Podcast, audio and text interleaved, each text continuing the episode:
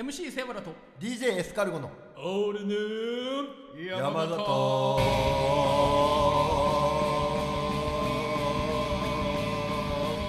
経。誰だこれお経のハーモニー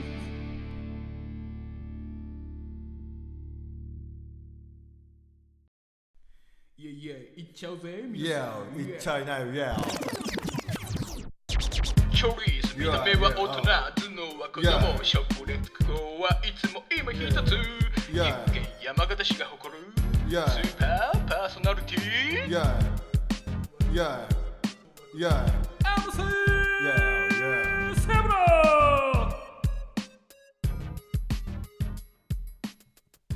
これ俺続けた方がいい？このノリ。お任せします。一度でいいから見てみたい。背脂借金返すとこことはあるかなないの？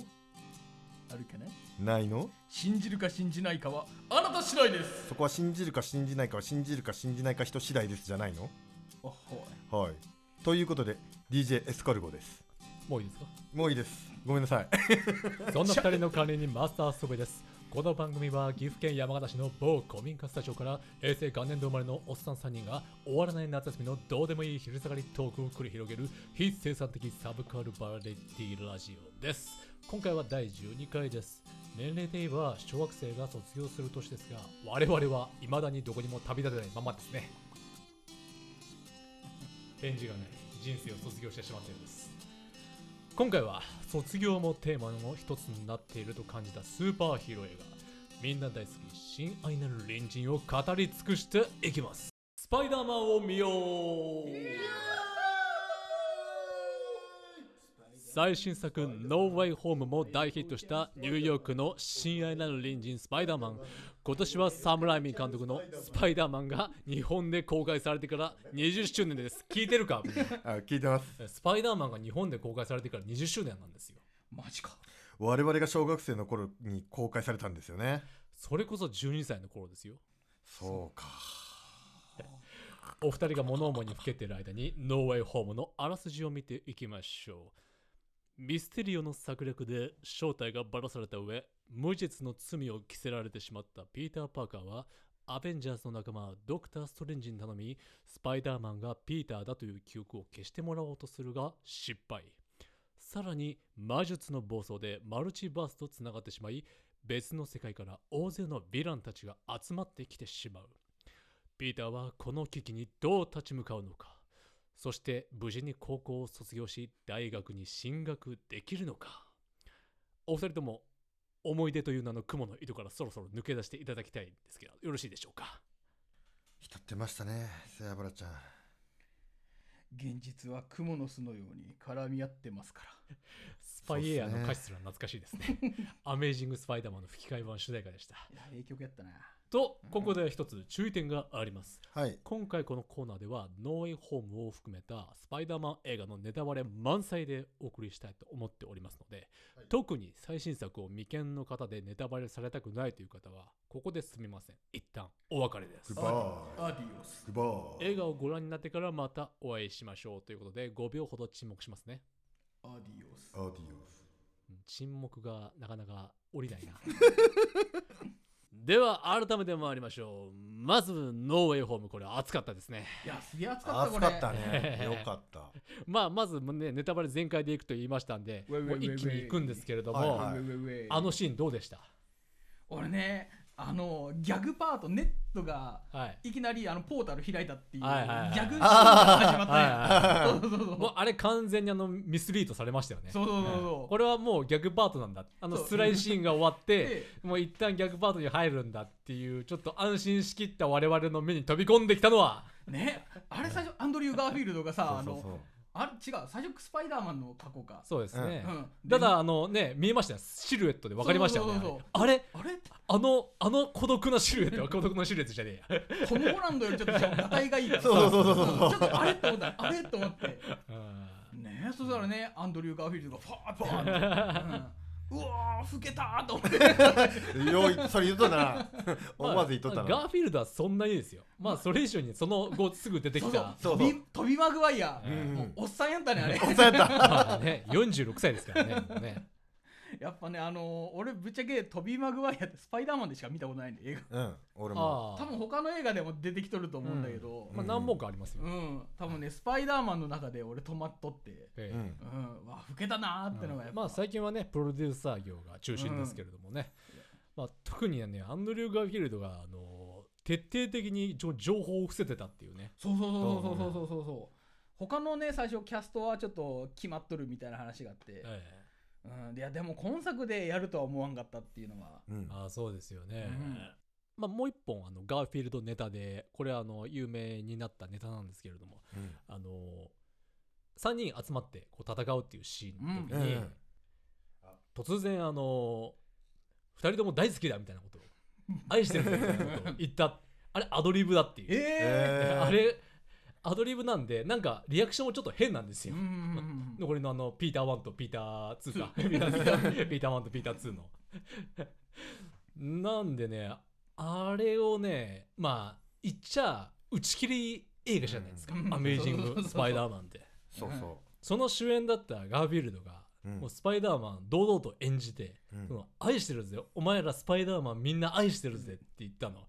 めちゃめちゃ熱いですよね、まあ、あれね熱かったああの裏事情まで知ると余計にエモいですよね。あいいなまた見たくなったな俺。そうですよね。うん。まああのそのきっかけ多分ねノーウェイホーム公開で、うん。ネットフリックスにも「アメージング・スパイダーマン」上がってたんでもう一度見たんですけど、あれね2アメージング・スパイダーマン2の終わり方がめちゃめちゃ好きなんですよ。あ俺もねあの最後ライノとさ戦うシーンで終わるってのがさ。まずあのねあの小さいスパイダーマンが出てくるんですよ、でここでライノがねあのまあ本編ノーウェイホームの本編中も一番印象深かった敵だったみたいな。うん。大嘘をこいてましたけどね。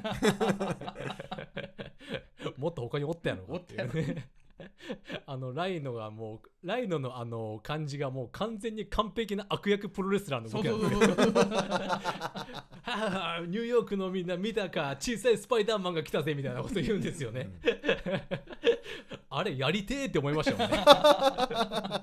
もう明らかにぶちのめされる前提のあのマイクパフォーマンスじゃないですかあれ。もうあの全盛期の蝶のぐらいのあの、ショーンさん。えー見事な悪役っぷりを。それね出てきてからとりあえず椅子壊すとこから始まるみたいな。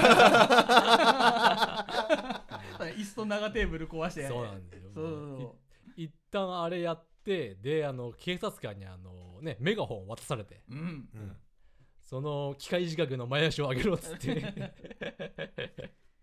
もうこの辺もあの善玉として完全なあの、ね、ヒーロームーブとしてね、もう完璧なムーブを見せるんですけれども、まあとにかくね僕自身としても「アメージング・スパイダーマン」という作品好きなんですよ。その何が好きかっていうとあのまあこれあんまり言っちゃねあんまりいい言葉ではないですけどニューヨーク市民の民度が高い。うん あの男1なんかさスパイダーマンがスイングするためにそうなんですよ「お前ら今日は残業だ!」って言ってクレーンをさあのそう。スパイダーマンの道を作れ。っつって。お前ら今日は残業だって。でしかも警察がサーチライトでそれを照らすんですよ。スパイディここやでみたいな。ね、ニューヨークと一緒に戦ってるスパイダーマンだったうんんですよあれね。すごいよかったねあれうんそしてね2のそのラストですよ。うんね見事な悪役っぷりのラライノさんと。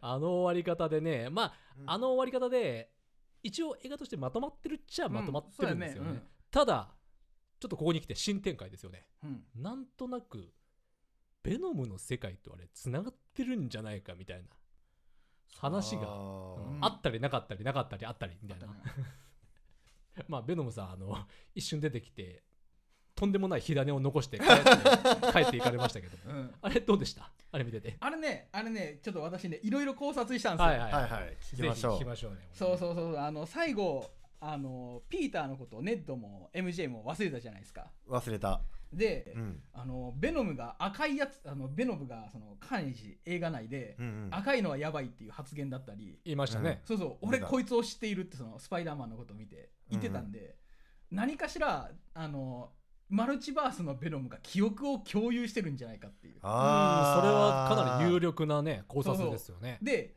その後なんですよ。記憶であのべその MCU の世界に残ったそのベノムの遺伝子がその後あの MJ かあのネットに寄生してベノムになると。やめてあげてって思いますよね。そしたらその2人が記憶を取り戻すっていう、あの。世界がねピーターをいじめすぎる。それすげえパワープレイだな。最初の侍未版からずっと思ってましたけどあのうん。あの世界はアメコミ世界はピーターをいじめにいじめればいいと思ってる。そうだよね。基本的に悲しい結末だよね。そうなんですよ。まあね唯一の侍未版の最後3が、まあまあいい終わり方だったかなぐらいの、それ以外はもう基本的にもう悲しい終わり方しかしてないあでもなんよかいい回収の仕方あるなと思ったのがそのガーフィールドが今回のスパイダーマンで MJ を助けたっそれはぜひ語らなければいけないですそこはあるようん。それってもうとにかくガーフィールド祭りになってしまそううんですけどそうそれってさちょっと語りがね。結局報われたよね、はい、あのアメージング・スパイダーマまあンの2で、そのグウェンを助けられなかったんですよね、うん。そうそう。スパイダーマンは。同じような状態ね。状況で。はい、落ちていくヒロインをなんとかこうウェブで掴んだんだけれども間に合わなかったという、うん。そうあのシーンもだいぶエモかったですよね。よかった。ねあの後のそのガーフィールドの表情も良かったですよね、うん。うわやりきったみたいな顔してたそうそうそうだからヴィランだけじゃなくて歴代のスパイダーマンも救われたよね。そうですね。あれよかったすごい。あとまあぜひ語っておきたいのはグリーンゴブリンの仮面が割れてそうそウィレム・デ・フォーの顔が怖すぎる。うん 演技も怖いよね。あのね衰えてないなんか、うん、昔の演技できんだなっていうのも、全く衰えを見せないあの。プロプロの感じの、うん、あれアクションも全部一人でやったらしいですえから、ね。ー、スタントなし、ねスタントなしってことはないと思いますけど。なしってことはないと思いますよ、うん。ただ基本的に素顔を晒してね演技してましたから、あれ素顔を晒すってディレクションしたのもなかなか英断ですよねあれね。あれね。だいぶね。うん、本当ゴブリンの顔なんだなって。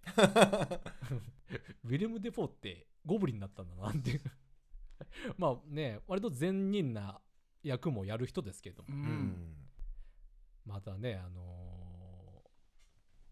オズボーンオズコープ社がない世界のニューヨークというのそうやね。はいはいもはい。また新鮮で、まあ、あの世界はあのスターク社というのが、まあ、うん。いわゆるメガコープ、うん。うん。まあ、ある種誰かにとっては味方だだけれどもある誰かにとってはこう悪玉にもなりうるという、はいはい。まあ、結局ねそのんアベンジャーズ世界のスパイダーマンの敵っていうのはほぼスターク社が作り出したようなもの ですからね。そうやねあのーそうそれでさあの気になったのがあの DODC というあのデパートメント・オブ・ダメージ・コントロール局っていうあのうんあれ出ましたね。そうそう、はいあのエスカルゴさんちょっと思い出せない。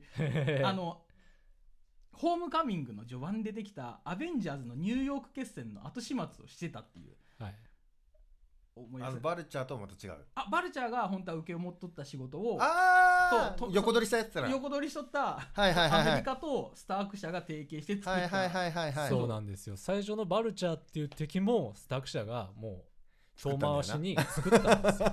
そ うずっとそうなんですよだから。でそうだな。今度はそのダメージのコントロール局がニック・フューリーの居場所を知ってたっていうのもはいはい。結構付箋の一つじゃないかなと思って、そうですね、まああのファーフロムホームでうん。もうずっとニックはいなかった。そうそうそうそうそうそう、あれは化けてた偽物でしたそうもんね。タロスが化けてて、はい。でそのことをそのダメージ局の人が知ってここ1年地球にはいないと、うんそうこれもね今後の展開にも気になるなっていうところが一つなんですよ。そうなんですよ。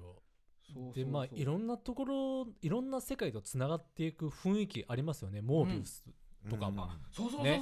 それね。でしかもあの弁護士の今度あの 出ましたね、うん。あの盲目のスーパー弁護士がお前が戦えってやつね。でお前が戦えば倒せるやろあっていうね。のシーハルクってドラマ決まってるんですよ。ああああああなるほでどハルクのドラマ決まってるんですね。そうそう。でそのシーハルクのジェニあのちょっとメモってきたんですけど、うん。ジェニファー・ウォーターズっていうキャラがいるんですけど、はいはい。そいつも弁護士なんですよ。うん。おっと。そう。だから今度この弁護士バトルが来るんじゃないかっていうのを弁護士バトル。でもあの弁護士は名前からしてデデアデアデアデビルデアデビルああのね2018年にあのネットフリックスでドラマ化したそうそうそうそうやつですよね。うんだから今度あれはねシーハルクと今度またデアデビルがつながっていくんじゃないかっていうほうほうねあのデアデビルもあのまあ事前情報としてはちょっと若干伏せられていたサプライズということで、しれっと出てきたよね。そうそうそうそう。気づかんかったもんね最初そうセアブルちゃん。き君の弁護するわみたいな。あれどっかで見たことある兄ちゃんだなと思って。あれどうやらカットシーンではあの弁護シーンもあったらしいですね。うん。あれ名前なんだっけ？えっと弁護士さんの名前。マット・マードック。そうマードック。でセアブルちゃんに「マードックって俺すげえ聞いたことあるんだけど」ディアデビルや、うん。そうやん」って。だからもう劇場全体がてめえデアデビルだもんっていうね空気になったシーンですよね、あれね。あと今後のあの展開の予想としてあの MIT が結構軸になった話じゃないですか、そうですね。そうそうそうそう。で MIT にまあ仲間たちは入学しました。あのフラッシュすらもうん。入学できたんですけどであの MIT ってあのトニー・スタークが卒業してた大学だったりとか、うんうんあとあのシビル・ウォーで演説やってたりしたじゃないですかその、はいはいはい。MIT のあうあ、んそうそう結構トニそうーがかそうか。お金寄付てましたりとか。はいはい。そうそう。で今後のあのアイアンハートのリディ・ウィリアムズも MIT 卒なんですよ、おー。へえでしかもあの今後ドラマ映画化なんか作映像化はとりあえず決まってるんで、これまた MJ とネット出るんじゃねえかなっていうそのなるほど、ねそれも私気になるとこなんでございますよ。なんでございますか？そう。でそのあの劇中の「アメイジング・スパイダーマン」のう第何作目だったかな？あのネッドが洗脳されてホフゴブリンっていうヴィランになるっていう話があるんですよね。ああありますね。うん。そう。確かに。そう。ネットだからそのちょっと洗脳された。やめてあげてっていうやつですよ。何度も言いますけどねあのだって作中言ってたじゃないですかネ俺は俺は俺だけはならないよみたいな。ならないよ。ね。もうそれがそのコミックによる皮肉なのか。笑っちゃいますからそれ。逆に。そう今後そのヴィランとなってアイアンハートがその洗脳を解く話になっていくんじゃないかっていう。まあでもまあとりあえず気になるのはストレンジ。も気になります。オレンジね。次のあの、別の映画の話になっちゃしまいますけども、何かなあのコロンビア大学のパーカー着とったよねあそんなんありました？そんな要素ありました？コロンビアカレッジってあの書かれたあの ダダウンジャケットの下に、へー。まあ、さりげなくなんか、うん、わやっぱ大卒なん頭いい医者なんだなっていう。まあまあまあまあ、うん。確かに、うん。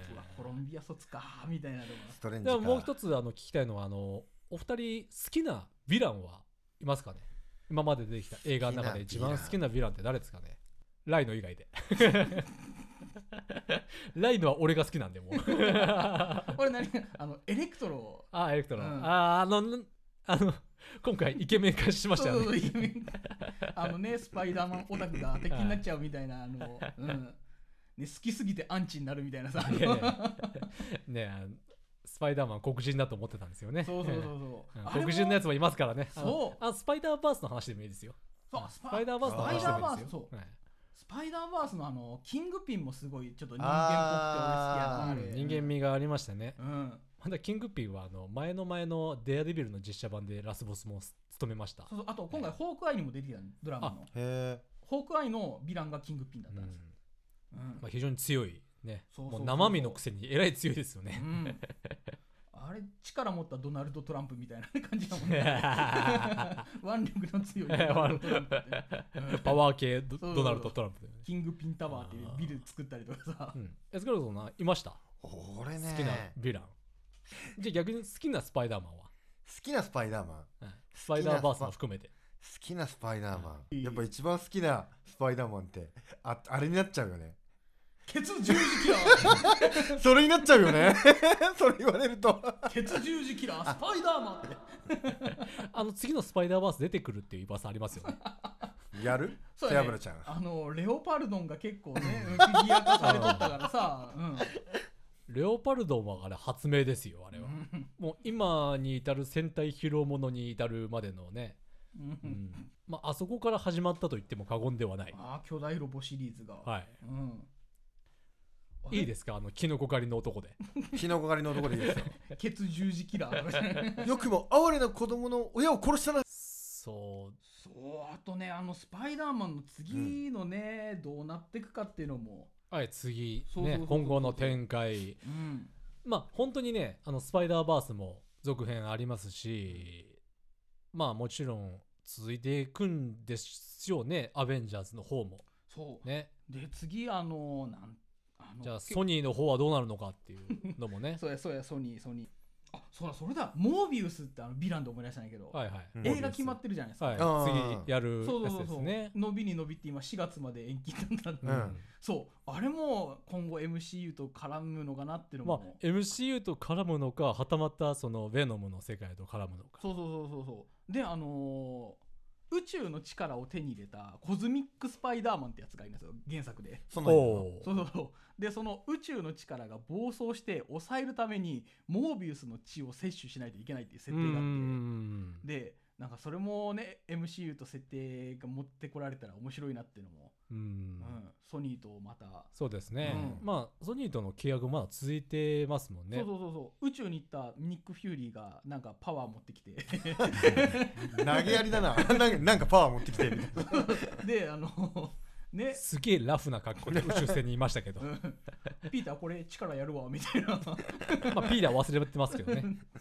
宇宙にいた人たちも忘れてるんですよね多分ね。うん。あれね本当に。うん。まあ本当にあのねノーウェイホームのラストは本当に良かったですね。あのあそうそう自己犠牲っていう本当にね、うん。そのいろんな感想であったのがあそこからスパイダーマンがスパイダーボーイからスパイダーマンになったなっていう。ねん。ようやくその独り立ちできたなっていう。まあねトニーがアイアンマンがずっと師匠としていてくれてそれがいなくなってで家族もいなくなってうん。でみんなから忘れられてようやく独り立ちできるヒーロー。ちょっと試練がきつすぎませんかねこれね。結構あのん。MCU ってあの取捨選択を迫られるっていう話が多くてさ。はいはい。でそのあのキャプテンアメリカにちょはもう自分が犠牲になってもいいから、うん。もう平和を選ぶみたいな、そうそう。でさそのトニー・スタークはその自己犠牲にするのが嫌だっていうので結構反発し合って仲悪かったじゃないですか、うん。でもあのでも最終的にね。そう、ん。エンドゲームでトニーが自己犠牲になって世界救ったわけなんですよ、はいはいで今度はこのねあの MJ との記憶を取り戻そうとしたピーターがさ、うん。MJ の顔についた傷見てうわこれ関わらん方がいいなって思ってうん。またね自分を犠牲にしてさその、うんうん。一人で生きていくこと決めたわけじゃないですか、うん。そうそのね自己犠牲の精神が次どんなキャラに行くのかっていうのがさ。ねそしてキャプテンアメリカは盾を自由の女神につけられると。そうそうそうそうそう。あれは本当にやめてあげてよって思いましたよね。あれあれもさあのホークアイのドラマの中で、うん。あの新しい自由の女神を見に行きたいわっていう内容があったのよはいはいはい。それがあスパイダーマンはこういうことかと思って。もうやめてあげてよって本当もう。やめてあげてよ案件多いっすよ。スパイダーマン全体的に。そうそうそう新しい自由の女神っていうパワーワードがあって何それと思って。そ うそうスパイダーマンであこれだこそうきたかと思って。ではまあ今後の展望まであの大きく語ったところであの全ての人から忘れられてしまったピーターがどうなっていくのかアベンジャーズは引き続き参加するのか大いに気になるところですというわけで以上映画「スパイダーマンを見よう」でした。あれやりてーって思いましたよね。お前ら今日は残業だ。よくも哀れな子供の親を殺したなんてオールヌーン山形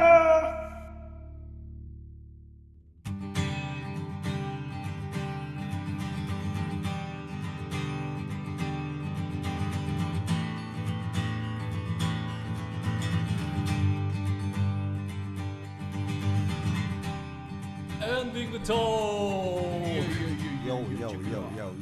オールヌーン山形第12回が終わりましたということでどうでしたか？あのですねはい何でしょあのオールヌーン山形。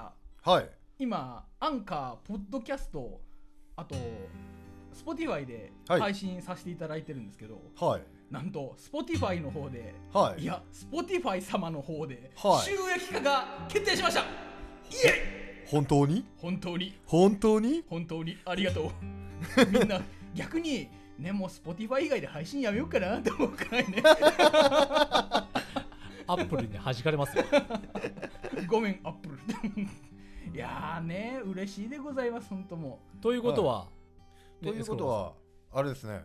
し収入が増えたってことですか？さようでございます。皆さんもっと聞いてください。Spotify で聞いておくれ。金返せ。甘えんな。金返せ。いや金返すって言ってるじゃないですかエスカルゴさん。いつ返すの？あなたの葬式でしょ。あなたが先に死んだら？俺死んだらあの棺桶でお金握りしめてさ 棺桶の中に。前もしたよ、その話は。前にもやったでしょ、その話。ですごい笑顔なの？そうそう笑顔笑顔。見てくださいこの笑顔。ってめっちゃ満面の笑みで金握りしめて。で、あの、瀬山さん、自分の葬式の曲何流したいんでしたっけ？あれね、林原めぐみのオーバーソウルってあの、よみがー。葬式で？それをご家族に歌ってもらうと。